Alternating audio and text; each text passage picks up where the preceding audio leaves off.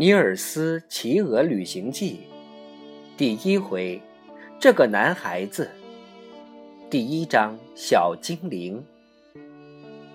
从前有一个男孩子，他十四岁左右，身体很单薄，是个瘦高个儿，而且还长着一头像亚麻那样的淡黄色头发。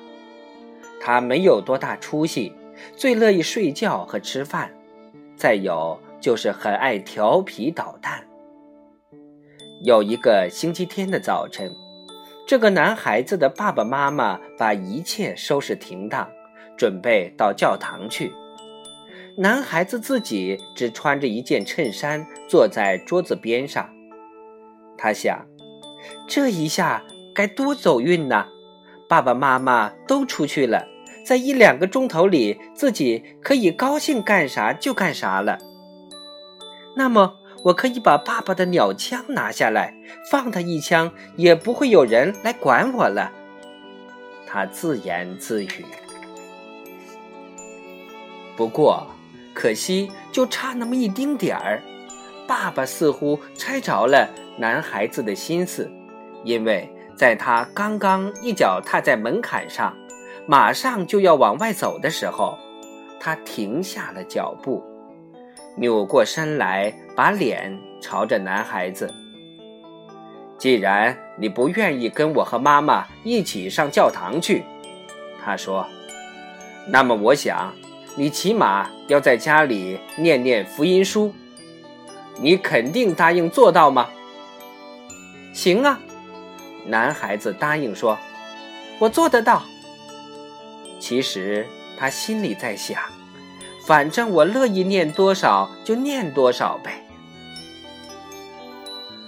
男孩子觉得他从来没有看到过妈妈动作像这时候那样迅速。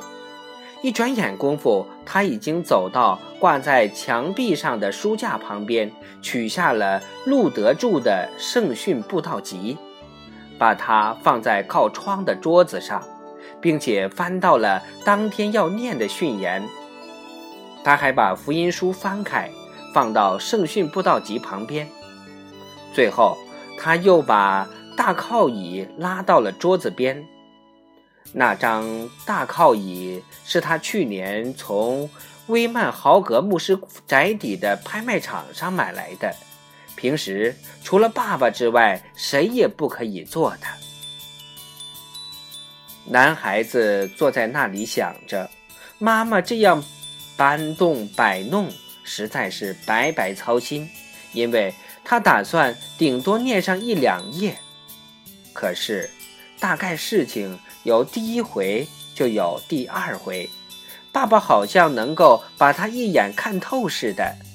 他走到男孩子面前，声音严厉地吩咐说：“小心记住。”你要仔仔细细的念，等我们回家，我要一页一页的考你。你要是跳过一页不念的话，那对你不会有什么好处的。这篇训言一共有十四页半嘞，妈妈又叮嘱了一句，把页码规定下来。要想念完的话，你必须坐下来，马上开始念。他们总算走了，男孩子站在门口看着他们渐渐远去的背影，不由得怨爱起来，觉得自己好像被老鼠夹夹住一样，寸步难移。现在倒好，他们俩到外面去了，那么得意，居然想出了这么巧妙的办法。在他们回家之前的这段时间里，我却。不得不坐在这里，老老实实的念训言了。其实，爸爸和妈妈并不是很放心的、得意的走，恰恰相反，他们的心里很苦恼。他们是穷苦的佃农人家，全部土地比一个菜园子大不到哪儿去。在刚刚搬到这个地方住的时候。他们只养了一头猪和两三只鸡，别的啥也养不起。不过，他们极其勤劳，而且非常能干。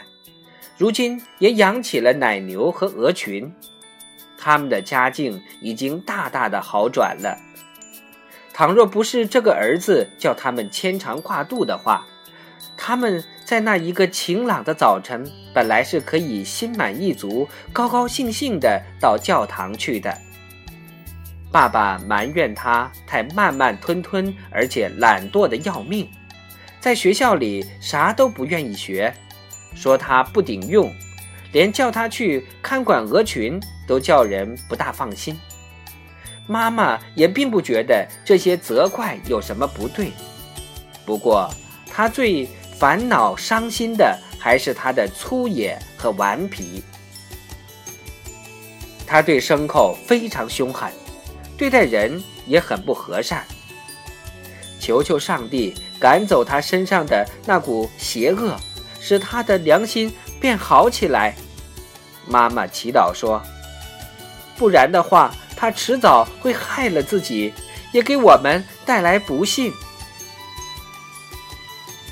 男孩子呆呆地站了好长时间，想来想去，到底念还是不念训言？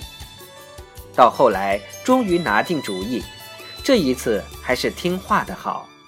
于是他一屁股坐到大靠背椅子上，开始念起来了。他有气无力，叽里咕噜地把书上的那些字句念了一会儿，那半高不高的喃喃声音似乎在为他催眠。他迷迷糊糊的觉得自己在打盹儿了。